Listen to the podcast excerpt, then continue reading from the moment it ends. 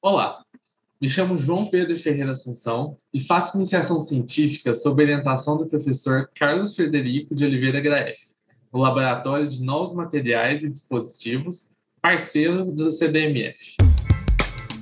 CDMF Pesquisa, um dropcast sobre as pesquisas desenvolvidas no Centro de Desenvolvimento de Materiais Funcionais, na voz dos próprios pesquisadores.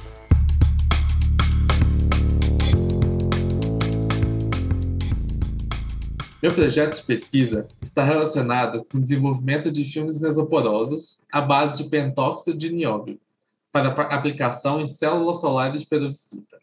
Os filmes mesoporosos são responsáveis por melhorar a extração de carga dos dispositivos, melhorando assim a sua eficiência de conversão da luz solar. Atualmente, o material mais utilizado como camada mesoporosa é o dióxido de titânio, no entanto, este material possui alta atividade fotocatalítica, o que acelera os processos de degradação da célula solar. O NB2O5, por sua vez, possui menor fotoatividade, transformando assim este material em um ótimo substituto para aplicação nas células solares. Os filmes mesoporosos produzidos neste projeto são preparados a partir de uma pasta contendo nanopartículas de NB2O5, com tamanho entre 18 e 30 nanômetros, essenciais para garantir pastas estáveis e homogêneas. Os filmes mesoporosos depositados por spin coating são tratados a 500 graus Celsius, a fim de que se sejam eliminados os componentes orgânicos presentes na pasta e os poros sejam formados.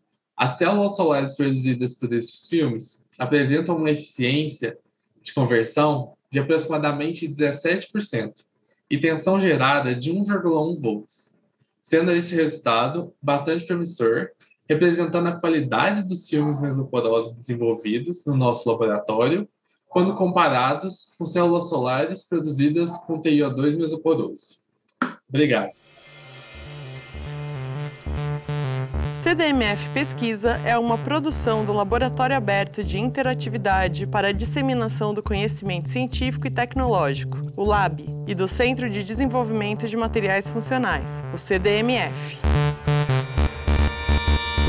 Saiba mais. Visite www.cdmf.org.br.